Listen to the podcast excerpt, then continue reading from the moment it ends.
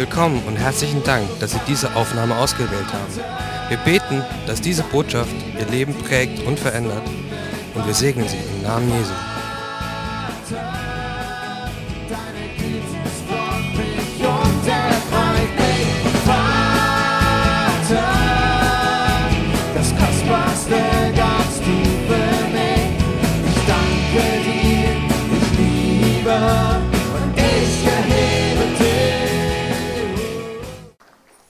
Besorgt im Moment zwei Dinge. Einmal habe ich immer das Gefühl, im Moment habe ich das Gefühl, alles ist ganz müde. Ich weiß nicht, ob ihr das spürt, diese Müdigkeit. Wer von euch ist heute Morgen richtig müde? Also ich muss meine Hand auch oben lassen, ich bin sowas von müde. Und ähm, ich glaube persönlich, dass das nicht nur Wetter ist, sondern dass das auch ein Geist ist. Und deswegen möchte ich, dass wir dagegen jetzt mal aufstehen, also nochmal alle aufstehen. Und ich werde beten und ihr sagt ein pfeffriges Amen, weil wir uns eins gemacht haben gegen diese Macht. Im Namen Jesu Christi komme ich an gegen dich, Geist der Müdigkeit und der Schlaffheit. Jesus, ich danke dir, dass du Sieger bist. Und wir nehmen deinen Sieg jetzt für jeden Einzelnen in Anspruch. Und ich binde diese Müdigkeit und diese Schwachheit und diese Lahmheit und dieses Gebundensein in den Gefühlen, binde ich im Namen Jesu und ich setze euch frei für frische Lebendigkeit und Kraft im Namen Jesu. Amen.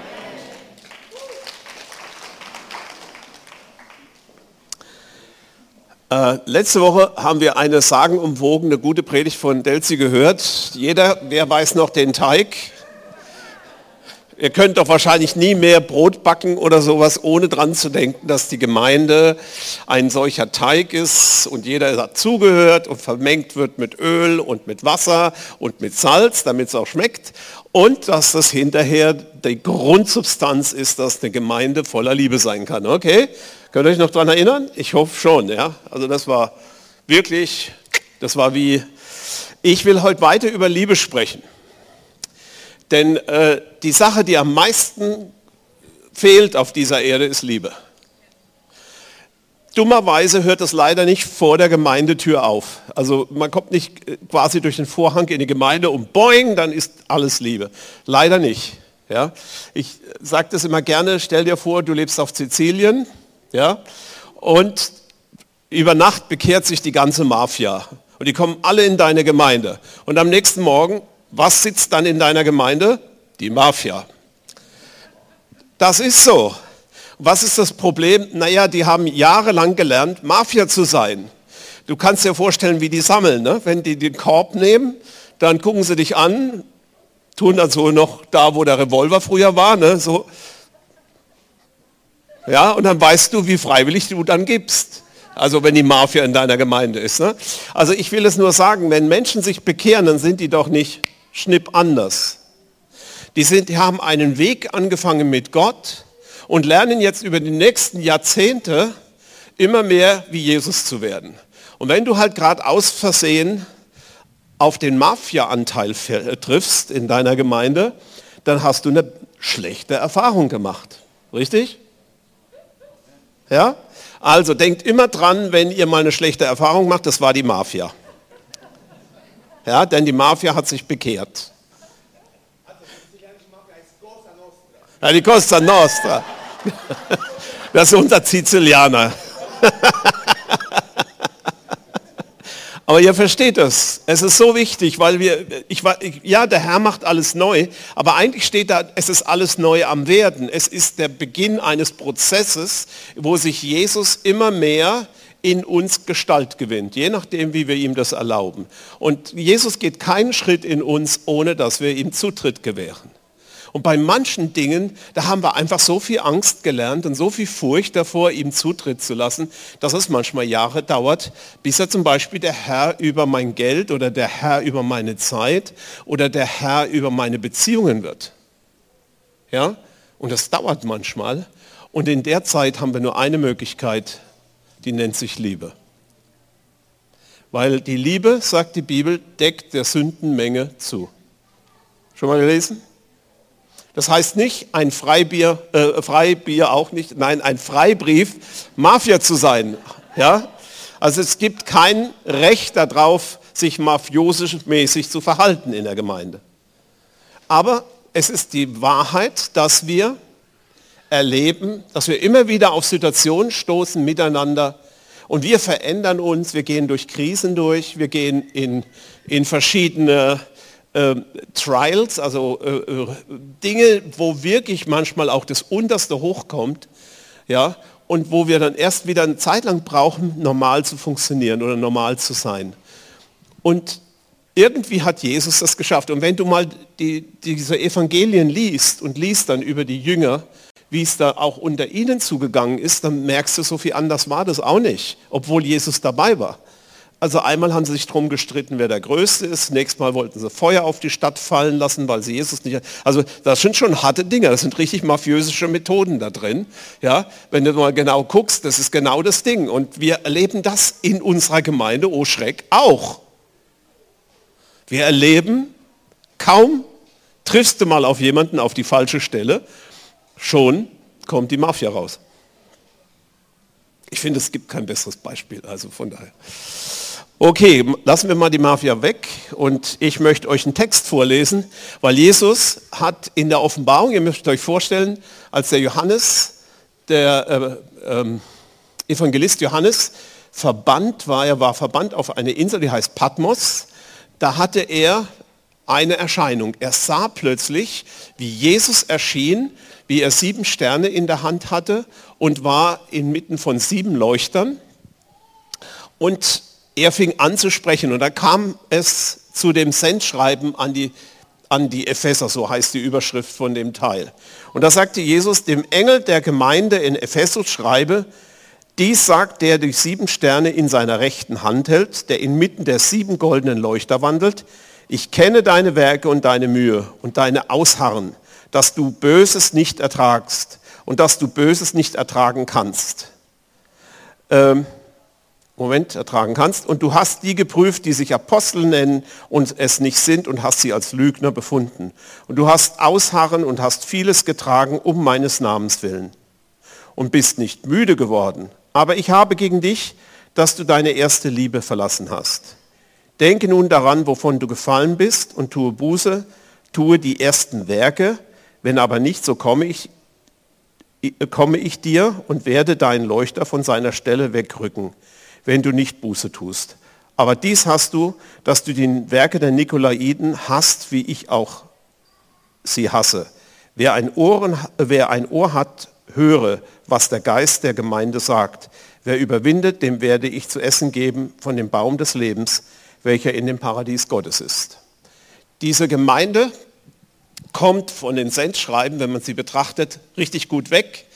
Eigentlich sagt Jesus eine Menge Gutes. Er sagt nur eine einzige Sache, die ihm nicht gefällt. Er sagt, er sagt ihnen eigentlich, Leute, in Ephesus, ihr habt wirklich, ihr wart wirklich nicht schlecht. Ihr habt wirklich die Treue gehalten.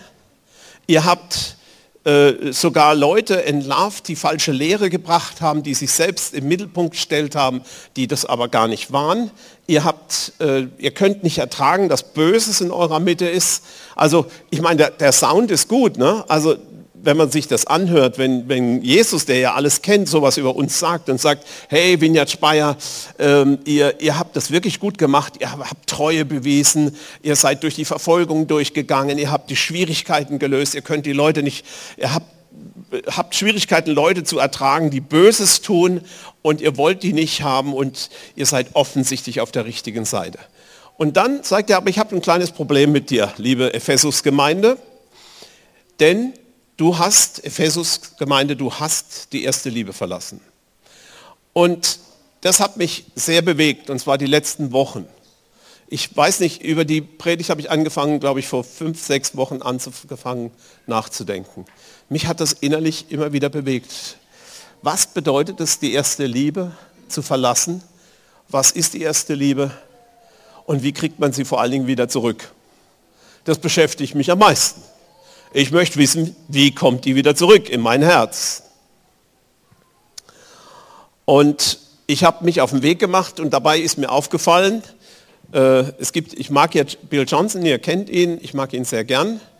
Und ich habe vor kurzem seine letzte Predigt gehört, die er gehalten hat letzte Woche. Und über was geht die? Über die erste Liebe.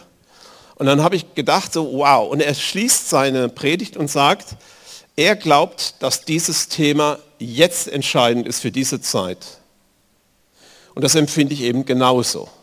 Also ihr habt zwei Zeugen, die euch sagen, ich glaube, dieses Thema Liebe ist wirklich wichtig für jetzt. Wichtiger als je zuvor. Warum kann ich noch nicht genau sagen. Aber ich kann es mir vorstellen. Denn die Umwelteinflüsse, deren wir ausgesetzt sind, die schreien gerade dazu, dass unsere Liebe erkaltet. Also das, was du um uns herum siehst, all die Konflikte, ich meine, ich muss sie euch nicht nennen, das machen die Tagesschau genug. Ich werde deren Job nicht machen. Ich werde die nur segnen, dass der Herr ihnen begegnet. Aber wir müssen einfach wissen, uns umgibt eine Menge entmutigende Materie. Und viele von uns empfinden das, worin wir leben, als Unrecht. Und die Bibel sagt, dass wegen der Überhand des Unrechtes die Liebe erkalten wird in den meisten. Und deswegen glaube ich, ist es wirklich wichtig im Moment, sich sehr zu konzentrieren auf dieses Thema Liebe. Wenn man das Wort nachliest, was dort für Liebe verwandt wird, dann ist es das griechische Protos Agape, also die erste, wirklich die frische Agape-Liebe. Und das Interessante ist, dass diese Agape-Liebe, wenn man die nachforscht, was Agape wirklich heißt, ich habe damals mal so oberflächlich, ja, das ist die Liebe von Gott. Ja, äh, von Gott zu uns oder wie? Ja, also ich habe das immer so gehört. Und tatsächlich stimmt ja da ein bisschen. Was ist es? Die Liebe, die von Gott ausgeht, aber es ist am deutlichsten übersetzt die Bruderliebe, die Geschwisterliebe. Es ist die von Gott geschenkte Liebe zu den Brüdern und Schwestern in der Gemeinde. Das ist die Agape. Und der Herr Jesus, der wird ja mal gefragt, was ist das wichtigste Gebot? Und dann sagt Jesus, naja, du sollst Gott von ganzem Herzen, mit all deiner Kraft, mit allem lieben, was du drauf hast, und ihm die Ehre geben. Und dann sagt er als zweites, du sollst deinen Nächsten lieben wie dich selbst. Und diese beiden Gebote sind die wichtigsten. Und dann später im Johannesevangelium finden wir das, erweitert es Jesus und sagt, ich möchte, dass ihr eure Geschwister liebt, wie ich sie liebe. Und der Apostel Johannes, der schreibt dann auch im 1. Johannes 4, Vers 20, da sagt er, wenn wir sagen, wir lieben Gott, aber hassen unseren Bruder, dann lügen wir. Also es ist sehr hart ausgedrückt. Er sagt, wir sind Lügner, wenn wir behaupten, wir lieben Gott, aber wir hassen unsere Brüder und Schwestern. Und das ist schon ein hartes Wort. Und ich würde das so vergleichen, weil man denkt, ja was, jetzt soll ich Gott über alles lieben? Soll ich meine Geschwister lieben? Und der Punkt ist, stell dir vor, das ist wie eine Geldmünze und die hat zwei Seiten. Auf der einen Seite ist die Prägung, du sollst Gott lieben und auf der anderen Seite ist die Prägung, du sollst deinen Nächsten und besonders deine Geschwister im Glauben lieben. Es ist aber die gleiche Münze, hat nur zwei Seiten. Und das ist genau der Punkt. Äh, wir können uns nicht zurückziehen und sagen, ich bin so gerecht, ich bin so heilig, ich verstehe das Wort Gottes am besten, alle anderen wissen es nicht genau. Und ich alleine und mein Gott, das funktioniert in dem Zusammenhang überhaupt nicht.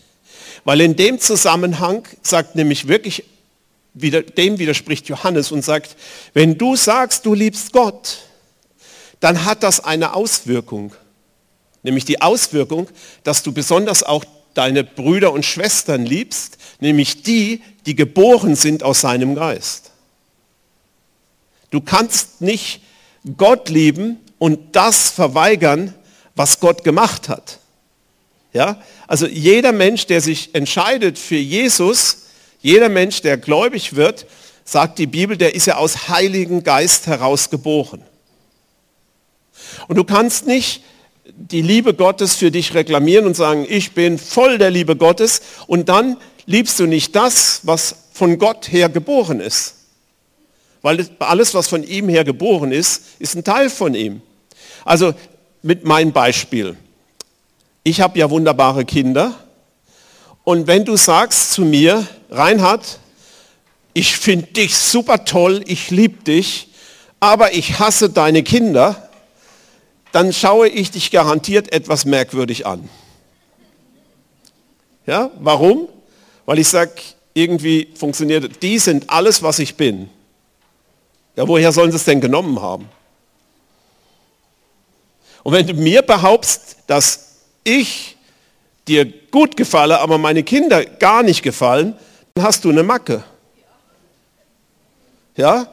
Warum? Ja, meine Kinder kommen aus mir. Ich meine, wenn Jutta und ich nicht zusammen gewesen wären, dann wären die nie geworden. Ja? Das heißt, und jetzt ist es ja bei Gott noch einfacher, bei Gott ist ja die hundertprozentige Weitergabe der genetischen Abmaterial und bei uns ist es ja 50-50. Aber versteht ihr, was ich meine? Du kannst nicht sagen, ich liebe die Brüder und Schwestern nicht, ich finde die alle blöd, ich finde seine Kirche doof, ich finde die Christen doof, und zwar deswegen, weil sie immer noch Mafia sind, ja. Aber Gott, den habe ich richtig lieb. Weißt du, was ich gemerkt habe? In dem Moment, wo ich Gott richtig lieb habe, weißt du, was dann passiert in mir? Geht mein Herz auf für meine Geschwister. Und das ist so arg, ich kann mich noch erinnern, da wurde jemand, damals in meinem Zivildienst, lang ist es her, da wurde jemand durch die Räume geführt und ich sehe die Person und ich wusste sofort, das ist ein Kind Gottes. Hatte mir niemand gesagt, aber ich wusste das. Und das very next, was ich getan habe, das allernächste war, ich bin in der Pause hingerannt und habe gesagt, gell, du bist ein Kind Gottes. Und sagt sie, ja. Und dann habe ich mich gefreut wie ein Schneekönig, dass ich noch jemanden von meiner Familie kennenlernen durfte.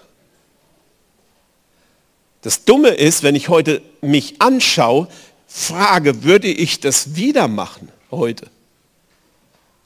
Würde ich genauso reagieren? Und wisst ihr, was ich feststelle? Nee. Ich stelle an mir fest, dass ich vermutlich nicht so reagieren würde. Ah, noch ein Christ. Ja? Und nicht, wow, noch ein Christ.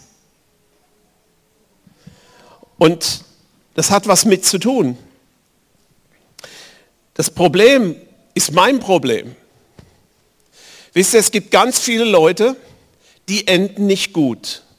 Es gibt ganz viele bekannte Christen, die enden schlecht. Die haben am Ende ihres Lebens nicht das durchgezogen und gelebt, was Gott ihnen ursprünglich gegeben hat. Ein so ein Typ, der war zwar nicht Christ, aber der war Jude, der Salomo. Der Salomo ist ein gutes Beispiel. Dieser Mann hat zwei dramatische Begegnungen von Gott gehabt. Also so richtig offenes Kino. Ja? Gott tritt rein und er sieht, wie der Tempel erfüllt wird von der Gegenwart Gottes. Er erlebt, wie Gott ihn persönlich anspricht und sagt, du mein Lieber, du gefällst mir gut, ich werde dich segnen, dass du es nicht ertragen kannst. Ja? Bis zum Rand, ich fülle deinen Becher zum Überfließen. Übrigens klingelt's, ja, den Becher bis zum Überfließen. Ja? Und das macht Gott.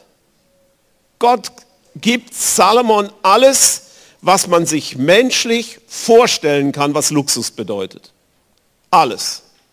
Das heißt, er hat einen ganzen er hat ein ganzes Zimmer in seinem Palast nur aus Elfenbein gebaut. Abgesehen davon, dass ich das nicht unbedingt möchte.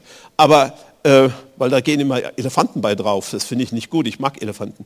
Ähm, aber ihr versteht, was ich meine. Der damalige da Vorstellung, was Luxus, Geld, Macht, sogar die Leute, die, die, die Könige anderer Länder kamen und haben sich zu seinen Füßen gesetzt, weil aus seinem Mund die Weisheit von Gott herauskam und die Leute so beeindruckt waren über das, was der Mann zu sagen hatte.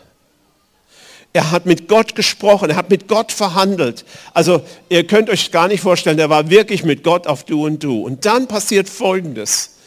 Er macht weise Politik anstatt Krieg, heiratet er alle Gegner, äh, nicht die Gegner, sondern deren Töchter. Ja? hat zum Schluss ungefähr 1000 Frauen. Er heiratet die Tochter vom Pharao, weil er sich sagt, wenn wir, also wenn wir verwandt sind, dann fängt er kein Krieg bei mir an. Und es gelingt. Ohne Krieg, Salomon führt keinen Krieg zu Lebzeiten. Keinen einzigen. Der macht keinen Finger krumm und wird immer reicher, einflussreicher. Sein Land wird immer größer. Er hat immer mehr Freunde. Salomon, dem Salmo, geht es wirklich gut. Nur hatte das ein kleines Problem. Es gab was Kleingedrucktes in der Bibel. Da steht nämlich, du sollst von den und den Völkern keine Frau heiraten, weil, sie, weil, weil diese Menschen dein Herz zu anderen Göttern führen wird. Und das war so ein bisschen Ne? Er hatte nicht nur eine Frau aus so einem Volk, sondern ungefähr 600 von der Sorte. Und dann heißt es am Schluss in 1. Könige 14, Vers 4, und als er nun alt war, neigten seine Frauen sein Herz fremden Göttern zu, so dass sein Herz nicht mehr ungeteilt bei dem Herrn, seinem Gott war, wie das Herz seines Vaters David. Und Gott sagt ihm auch, also Gott meldet sich und sagt ihm, dass ihm das wirklich nicht gefällt. Dass er, dass Gott sogar, ich sag's mal so, wütend auf Salomo ist. Können wir uns das vorstellen? So eine dermaßen unfassbar gute Karriere, so eine irre äh, Lebensform. Er, er, erlebt, dass wirklich alles äh, geschieht in seinem Leben, was man sich vorstellen kann an Gutem. Und trotzdem ist er zum Schluss nicht mehr mit seinem Herzen bei Gott. Also das heißt nicht, er hat nicht an Gott geglaubt. Ja klar hat er auch noch an Gott geglaubt. Ja, also natürlich. Es war ja Realität in seinem Leben. Aber es gab eben noch ein paar andere nette Götter und ein paar andere nette Kulte, die er halt auch gepflegt hat. Und kommt uns das irgendwo bekannt vor? Ja, ja, klar glaube ich an Gott. Ja, Jesus ist mein Alles. Ja. Wann? Ja, morgens zwischen sieben und acht, wenn ich meine Andacht mache. Ja, versteht ihr, was ich meine? Dieses mit ungeteilten Herzen bei seinem Gott sein. Und dann das zweite ist der Demas im Neuen Testament. Paulus schreibt in 2. Timotheus 4, Vers 10, denn Demas hat mich verlassen, da er den jetzigen Zeitlauf liebgewonnen hat und ist nach Thessalonich, Thessaloniki gegangen. Demas war ein Mitarbeiter von Paulus. Also die haben, äh, ich weiß nicht, wer von euch hätte gerne mal so ein paar Tage mit Paulus abgehangen? Ja, da guckst du, ja? Merkst du was? Der Typ hat die ganze Zeit mit Paulus abgehangen und hat plötzlich angefangen, die Welt wieder lieb zu haben. Was immer das auch bedeutete in seinem Fall. Auf jeden Fall hat es dazu geführt, dass er nicht on track geblieben ist. Und tatsächlich muss man sagen, es gibt eine ganze Menge sogenannte Generäle Gottes, Leute, durch die Gott Erstaunliches getan hat, die im Alkohol geendet haben, die in Selbstmord geendet sind, die in Scheidung und Weglaufen von Gott geendet sind. Davon gibt es eine Menge. Was ist der Grund, warum diese Menschen nicht gut enden. Und ich glaube, dass der Grund tatsächlich unsere Liebe ist. Gründe, aus denen unsere Liebe erkalten kann. Versteht ihr, dass wir, das große Problem ist, wir machen alle Erfahrungen. Wir machen zum Teil leidvolle Erfahrungen in unserem Leben, dass Menschen uns wegsterben, die wir lieben, dass unsere Kinder schwerstens krank werden, dass wir erleben, dass sich ein Partner von uns trennt, dass wir erleben, dass wir betrogen werden um unsere Güter. Wir machen Erfahrungen, dass wir äh, in der Gemeinde verkannt werden, dass man unsere Qualitäten nicht erkennt, dass man äh, uns falsch einschätzt und uns deswegen falsch behandelt dass man uns Motive unterstellt. All diese Dinge können Erfahrungen sein in unserem Leben. Und was passiert mit uns? Also wir sind, ich hoffe, wir sind alle ein bisschen resilient, das ist das neue Wort für widerständig. widerstandsfähig, ja. Ähm, wir können widerstehen, aber wisst ihr, irgendwie ist es so wie mit den Wellen im, im Meer. So, du kannst du die ersten zehn nehmen, bei der elften haut es dich um. Ja? Sowas passiert auch im wirklichen Leben, dass es so Wellen gibt, die hauen uns einfach um oder die hauen uns die Beine unter den Körper weg, weil wir darauf nicht gefasst waren. Und wenn es blöd läuft, dann fangen wir an, auf Gott wütend zu werden.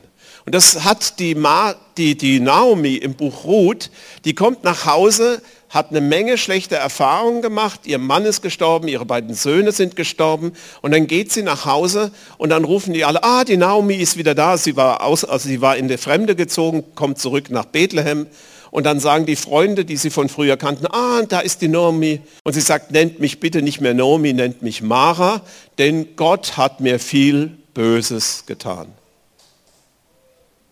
Sie hat all ihre, ihre Erfahrungen, hat sie Gott in die Schuhe geschoben, hat gesagt, das ist ein komisch, das ist ein schlechter Gott, wenn mein Mann stirbt. Das ist ein schlechter Gott, wenn meine Söhne sterben. Das ist ein schlechter Gott, wenn, wenn mein Haus nichts mehr wert ist. ein schlechter Gott, wenn ich einen Unfall baue. Ist ein schlechter Gott, wenn die Leute mich verachten und mich nicht mehr mögen. Ist ein schlechter Gott. Und es ist ganz schnell, Gott hat eine tolle Eigenschaft, er ist nicht immer so präsent und deswegen kann man ihm alles in die Schuhe schieben. Äh, obwohl Gott heftig im Himmel sagt, nee, das war ich nicht, das war ich auch nicht, das habe ich auch nicht getan, dafür bin ich schon mal gar nicht zuständig. Aber äh, das hören wir halt nicht so laut und deswegen kann es ganz schnell passieren, dass wir dann auch noch gegen Gott eine Anti-Haltung entwickeln. Und wenn man brave Christen ist, dann zeigen wir die nicht nach draußen. Ja? Man merkt nur, dass die Hände plötzlich zentnerschwer bei der Anbetung sind, ja? dass die eher unten bei den Kniekehlen sind als oben im Himmel. Ja? Warum? Weil unser Herz entsprechend ist. Man merkt plötzlich Bibellesen, naja, wenn es sein muss, ach Gemeinde, ah, es reicht eigentlich, wenn ich einmal in, im Monat in den Gottesdienst gehe. Ja, ich meine, den Rest habe ich ja schon 20 Mal gehört. Und man merkt so, wie man seine Erwartung abgestuft hat Richtung Zero, keine Erwartung mehr. Und im Grunde genommen müssen wir ehrlich sagen, man ist am Sterben. Man ist geistig am Tod werden. Warum? Naja, weil Gott so gemein ist. Der hat doch all das zugelassen. Ja? Unterlassene Hilfeleistung wird auch in Deutschland bestraft. Ne? Aber jetzt sage ich dir die Wahrheit, Gott hat überhaupt nichts zugelassen. Gott ist, arbeitet nicht in dem Metier, was zuzulassen. Ist nicht sein Business. Nichts, aber auch gar nichts lässt Gott zu. Sondern diese Erde hat eine Ordnung und er hat uns eingesetzt, diese Erde zu beherrschen. Die Dinge gehen für uns von uns aus. Viele dieser Dinge. Die Ungerechtigkeiten in der Gemeinde oder in der Welt, anhaltende Überforderung kann auch ein Ort sein, wo wir unsere Liebe verlieren.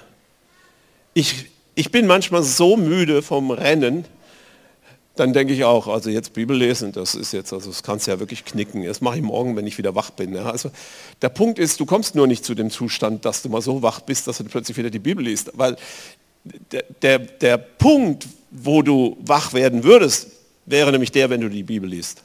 Aber naja.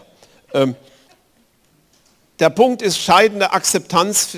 Äh, ein weiterer Punkt ist schleichende Akzeptanz für Sünde. Manchmal Sünde schleicht sich ein. Ah ja, so eine Notlüge. Naja, jeder lügt doch. Ne? Also ja, das, das darf man ja jetzt wirklich nicht so. Das, man muss ja nicht päpstlich, habt ihr schon mal gehört, man muss ja nicht päpstlicher als der Papst sein. Ich weiß gar nicht, wie päpstlich der Papst ist, also keine Ahnung, was für eine Maßeinheit das ist, aber das sind so Sprüche, um anderen zu sagen, dass man eigentlich gesündigt hat. Ist alles okay, macht nichts. Ja? Ein bisschen fluchen, ein bisschen sich vollsaufen, sich mal richtig die Kante geben, ist alles in Ordnung. Morgen bin ich wieder sauber. No way. Die Sünde ist wie so, wie so eine schleimige Flüssigkeit, die immer tiefer eindringt in unserem Leben, die sich unsere Poren verstopft und letztlich wir können irgendwann nicht mehr lieben. Da wirkt sich das aus. Wir werden hart. Kompromiss gegenüber das Wort Gottes, die Welt wieder lieb gewinnen, Reichtum, Spaß und Ablenkung. Das ist so nach dem Motto, wenn Gott mir nichts gönnt, gönne ich mir selber was. Kennt ihr vielleicht den Satz? Äh, ich muss mir ja jetzt, also das habe ich auch erlebt. Ähm, naja, ich muss mir jetzt ja auch mal was gönnen. Man kann ja nicht nur äh, äh, hier investieren. Also es ist ja auch jetzt wichtig, dass ich mal wirklich so, äh, und gemeint ist im Punkt, naja, ich kümmere mich jetzt um andere Sachen. Wisst ihr so, Leute, Briefmarkenfreunde, die können die ganze Welt vergessen. Habt ihr das schon mal rausgefunden? Also so ein eingefleischter Briefmarkenfreund, der ist ganz glücklich, wenn er seine Marken da ins Etui schiebt. Ja, aber da draußen existiert noch eine Welt. Hallo. Wir finden tausend Möglichkeiten, unseren Kopf wegzuschalten. Und im Grunde genommen haben wir nach einem wirklich Hunger. Die andere Sache ist, wenn wir festgefahren in eigenen Vorstellungen sind. Wir haben ein ganz bestimmtes Bild, wie wir sind, ein ganz bestimmtes Bild, was unser Dienst ist. Und wir haben ein ganz bestimmtes Bild. Und da kann uns auch niemand mehr korrigieren, dass wir wissen ganz genau, das, so, so sind wir. Und wenn dann einer kommt in der Gemeinde und sagt plötzlich, naja, das kann er nicht ganz so sehen, dann sind wir sowas von böse auf die Leute. Passiert hier nicht, weiß, das passiert nur in den Nachbargemeinden außenrum. Ähm, aber ich will das mal sagen, da erkaltet Liebe in dir in dem Moment. Wenn, wisst ihr, der Punkt ist, ähm, schon gut, wenn man weiß, wofür Gott einem gemacht hat, aber das muss immer weich bleiben. Manchmal ist die Eigenwahrnehmung nicht ganz hundertprozentig die richtige. Also ich finde sowieso, äh, dass ich der talentierteste Maler aller Zeiten bin. Ja?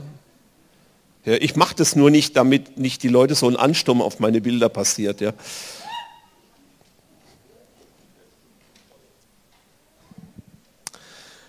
So, mit Boys nehme ich es auf. Yes. Was tun? Das erste ist, wie man Liebe wieder in sein Leben hineinbekommt. Da gibt es echt was Geheimnisvolles, nämlich Jesus anschauen. Da gibt es diese Geschichte im Hohen Lied und, da gibt, und ich finde da immer so, das beschreibt immer Gemeinde. Ähm, da gibt es die Braut und die Braut hat sich gebadet, hat sich parfümiert und jetzt liegt sie auf ihrem Kanapee und lässt die Haare und all die Haut trocknen. Ja? Und dann klopft der Bräutigam an die Tür, da denkt sie, wer stört jetzt? Ja? Und will nicht aufmachen. Aber es ist ja Jesus, der da steht. Für den hat sich ja eigentlich schön gemacht. Ja? Und dann ähm, macht sie nicht auf und dann heißt es, und Jesus ließ seinen Arm durch das Fenster sichtbar werden. Er griff rein, man konnte sehen, was Jesus tut und sie sieht es und da heißt es, und da entflammte in ihr die Leidenschaft und die Liebe. Das stimmt, das funktioniert tatsächlich so. Wenn wir anfangen, auf Jesus zu schauen und was er tut, deswegen sind Zeugnisse auch immer so toll, wenn wir uns angucken, was er schon getan hat in unserem Leben, wenn wir anschauen, wie er ist, wenn wir anfangen zu schauen, dass er aus dem Himmel gekommen ist, und ich möchte euch das mal so sagen, wisst ihr, Jesus hat mich gekauft. Das ist jetzt keine neue Information, aber der hat mich auch im Voraus bezahlt. Äh, das ist rein zeitlich so. Vor 2000 Jahren, ne, das ist schon ein bisschen her, hat Jesus für Reinhard bezahlt. Ne? Und wie hat er denn bezahlt? Naja, für den ganzen Reinhard. Das ist von 0 bis 87 Jahre. Oder 88 oder sowas. Ja? Ähm, so hat Jesus damals für mich bezahlt.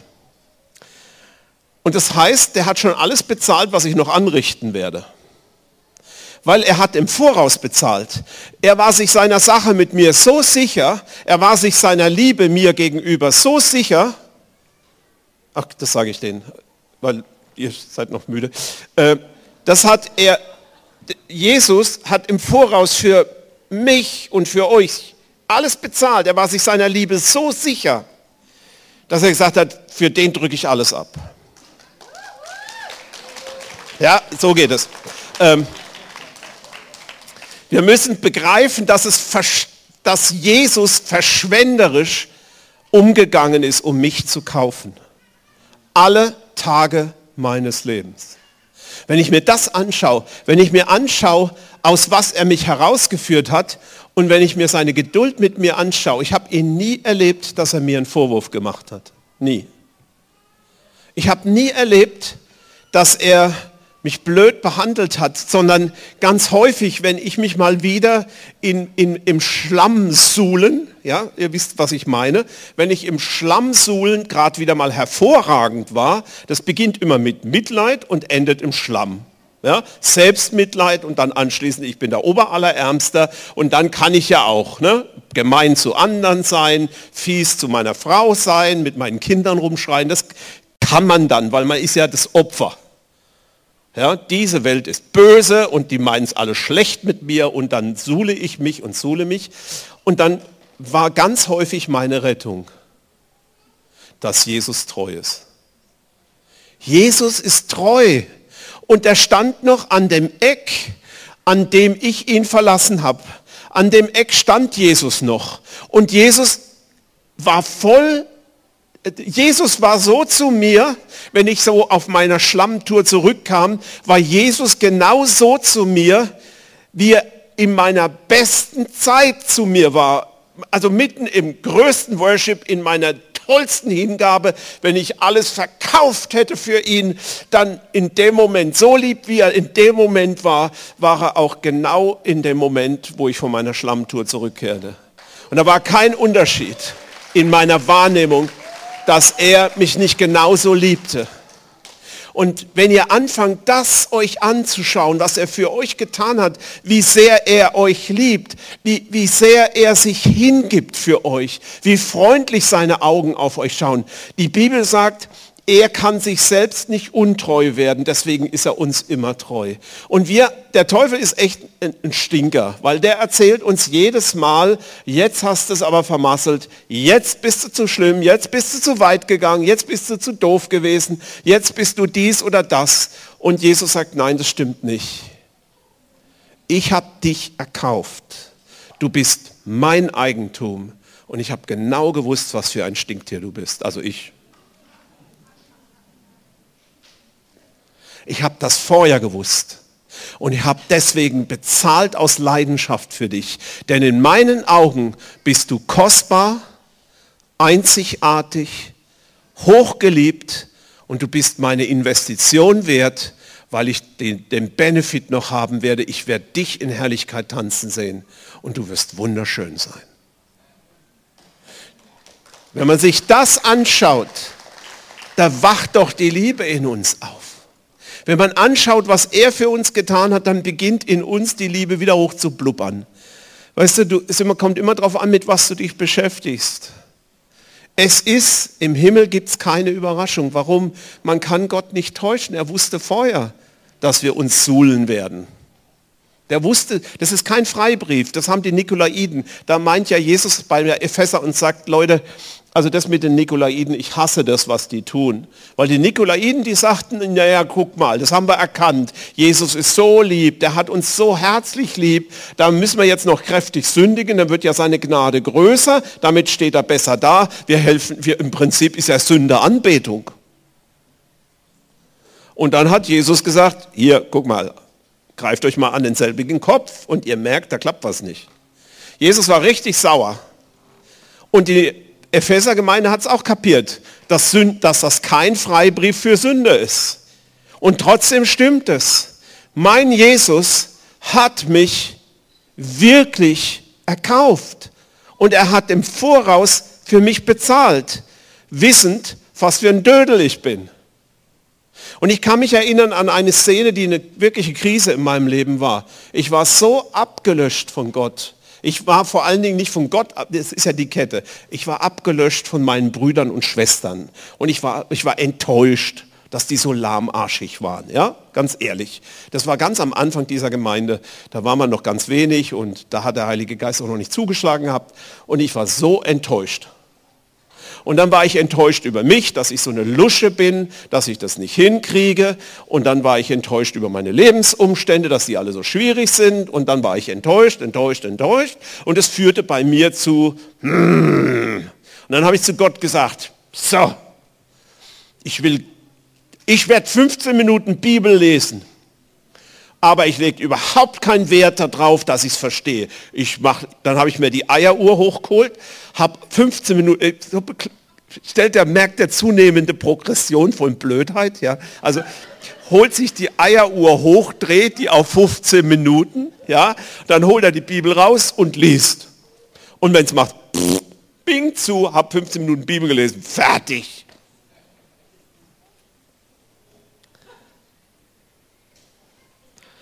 Und mitten da drin begegnet mir Gott. Ich lese die Stelle, du bist mein geliebter Sohn, an welchen ich wohlgefallen habe. Und so wie man das manchmal in Romanen liest, ich sah das richtig schwarz gedruckt. Und plötzlich sehe ich neben mir an der Wand ein Bild, wo Gott auf seinem Thron sitzt und auf mich zeigt und seine Engel waren neben ihm und Leute guckten über seine Schulter.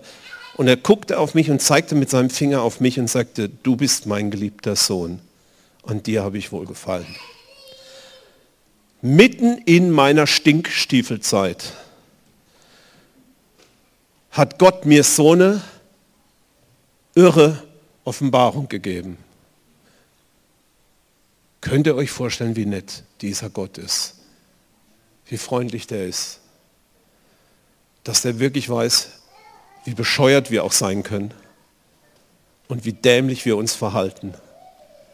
Und dann kommt er, weil er uns treu ist und zeigt uns etwas, was unser geistliches Leben so revolutioniert wie nichts anderes. So ist unser Jesus, so ist unser Gott. Wie könnte ich ihn nicht lieben? Ein Bekannter von mir, das habe ich schon mal erzählt, aber das ist so gut, das muss man noch mal erzählen. Ein Bekannter von mir kam mal zu mir und hat gesagt, das war so ein richtig gestandener Mann. Er hat gesagt, pass mal auf, Reinhard, ich mache nicht viel Worte. Das passt zu ihm, ich mache nicht viel Worte. Er sagt, ich habe, wenn ich an den Himmel gedacht habe, habe ich nur gedacht, Hilfe.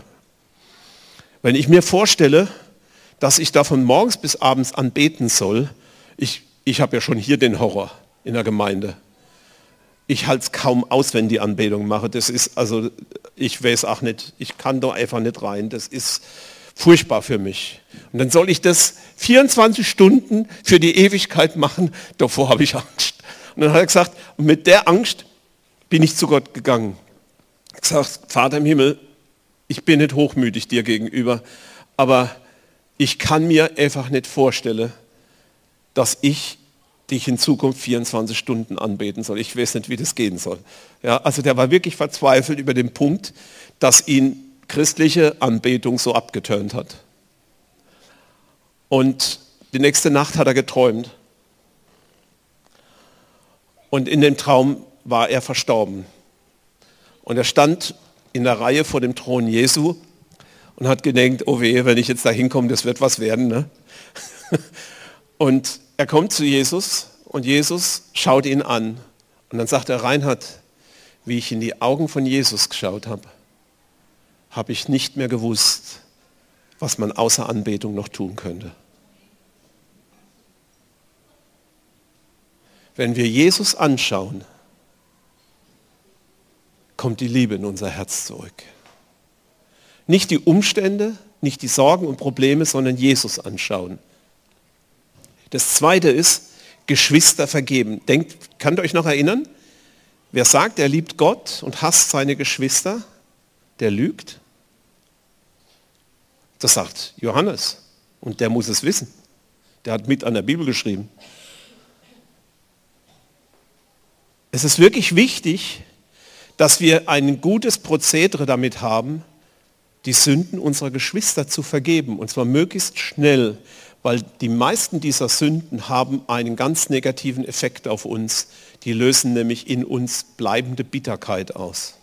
Irgendwann haben wir die Namen vergessen, aber wir haben einen Argwohn gegen Gemeinde, Argwohn gegen Leiterschaft, Argwohn gegen Worship, Argwohn gegen irgendetwas, was sonst in der Gemeinde, weil wir irgendwelche Erfahrungen nicht sorgfältig vor Gott in Ordnung gebracht haben.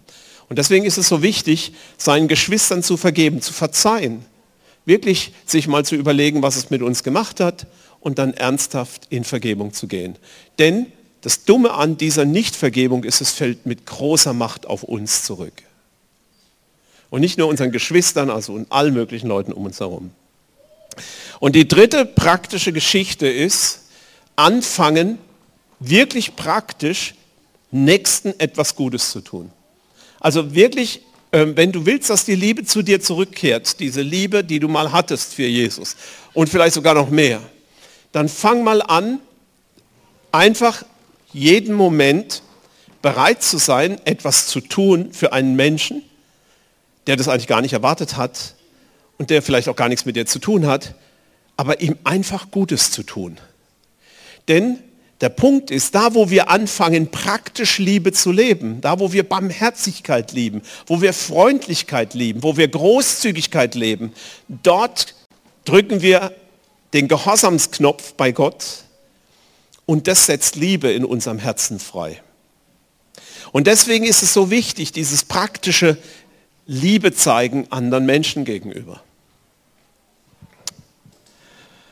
Ja, da habe ich das unten nicht weggemacht. Das hätte ich jetzt gerne gelöscht. So, machen wir weiter.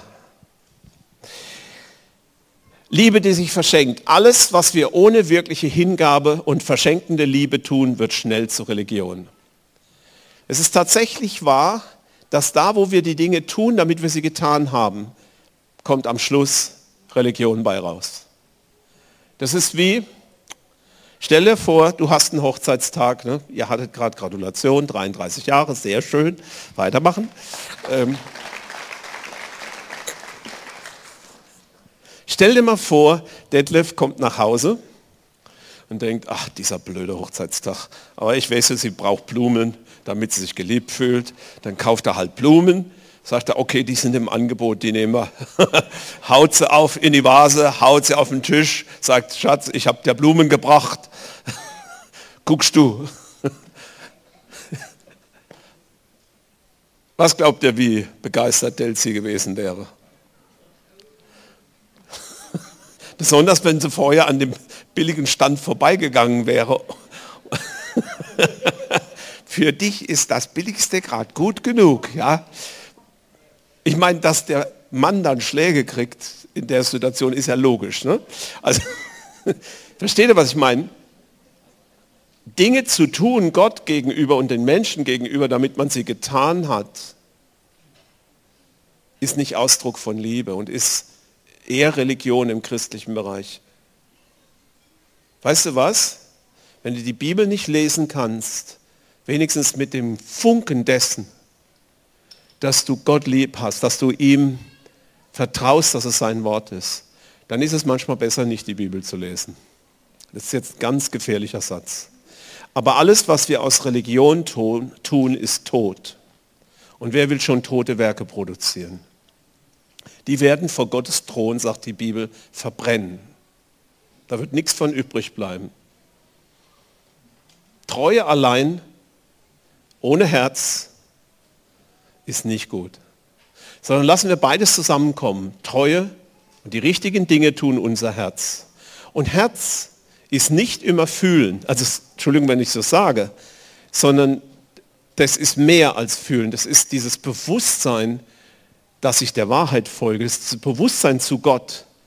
Natürlich ist es schön, wenn ich es fühle, aber ich fühle es nicht immer und ich tue es trotzdem mit Leidenschaft. Ich tue es mit Hingabe, weil ich grundsätzlich mit diesem Gott einverstanden bin und ihn liebe. Im Galater 1, Vers 4 lesen wir Jesus Christus, der sich selbst für unsere Sünden gegeben hat, damit er uns herausnehme aus der gegenwärtigen bösen Welt. Jesus hat sich hingegeben für uns. Und ich glaube, unsere natürliche Antwort darauf ist, dass wir uns ebenfalls hingeben an Jesus. Und um diese Hingabe, um diese, es ist mehr wie Hingabe, um dieses sich vor ihm niederlassen. Um das geht's Gott. Und die erste Liebe ist im Grunde genommen genau dieses. Die Epheser-Gemeinde, die haben alles gut gemacht. Aber die hatten sich vermutlich verstritten. Die haben zwei Jahre Gottesdienst gehabt, die Gemeinde ist gewaltig gewachsen, drei Millionen Menschen sind durch die Gottesdienste durchgelaufen, die waren sicher erschöpft, die waren sicher müde. Und dann fangen die Streitereien an. Und Jesus sagt, ihr macht alles richtig, aber ihr, ihr hasst einander, ihr könnt einander nicht mehr in die Augen gucken. Ihr habt diese erste Liebe verlassen, in der man alle Menschen, ich weiß das noch, ich habe früher geglaubt, ganz ehrlich. Und wisst ihr was? Ich sage euch das als Bekenntnis, weil ich es wieder haben will. Ich habe früher geglaubt, alle Christen sind gute Menschen. Ich habe das tief und fest geglaubt. Und wisst ihr was? Ich will das wieder glauben. Ich habe mir durch komische Erfahrungen dieses blauäugige, meine Geschwister annehmen, habe ich mir stehlen lassen. Und das möchte ich nicht mehr. Ich möchte den Menschen mit Liebe begegnen, die um mich herum sind, weil sie meine Geschwister sind. Und ich möchte für sie alles hoffen, alles glauben, alles festhalten. Weil ich möchte in dieser Liebe, ich möchte durch die schlechten Erfahrungen nicht meine kindliche Einfalt wieder verlieren. Ich möchte einfältig wie ein Kind sein, wenn es ums Reich Gottes geht. Ich möchte nicht argwohnen und nichts hintendran vermuten, keine Motive erforschen. Ich habe genug davon. Das führt zu gar nichts. Aber Liebe überwindet das Böse. Liebe ist stärker als der Teufel. Und ich glaube, dass es so etwas ist heute Morgen, wo ich glaube, dass Gott uns zurückruft und sagt, hey, willst du dich nicht wieder auf meine Liebe einlassen? Willst du nicht wieder von neuem frisch lieben? Das Alte vergessen, hinter dir lassen und dich auf meine Liebe einlassen, so wie ich mich auf dich eingelassen habe? Ich glaube, das fragt er uns alle. Amen.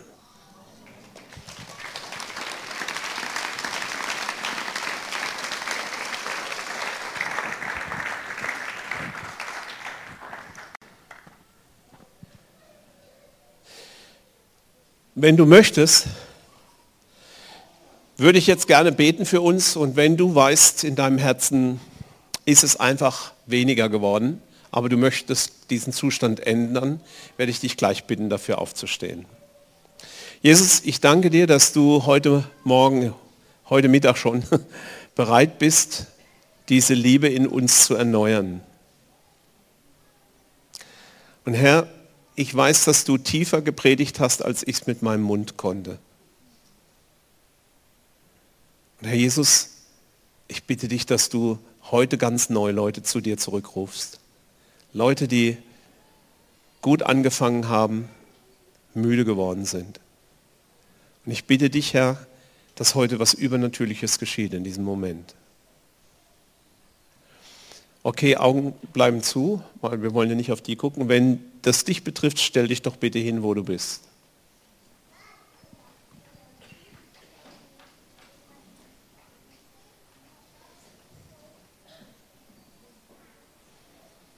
Und dann leg deine Hand mal auf dein Herz.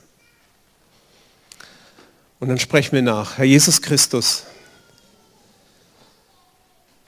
ich möchte mit dir diese neue Erfahrung wieder machen dass du mein Herz brennen lässt für meine Geschwister, für meinen Nächsten und vor allen Dingen für dich. Entfache dein Feuer in mir. Herr, du siehst, dass ich hier stehe. Ich meine das ernst. Ich möchte brennen für dich entfache die erste Liebe in mir zu deiner Ehre. Amen. Dankeschön. Das war ein Vortrag aus der Vineyard Speyer. Um mehr Informationen über uns zu erhalten oder eine Rückmeldung oder ein Zeugnis zu geben, laden wir Sie ein, mit uns Kontakt aufzunehmen.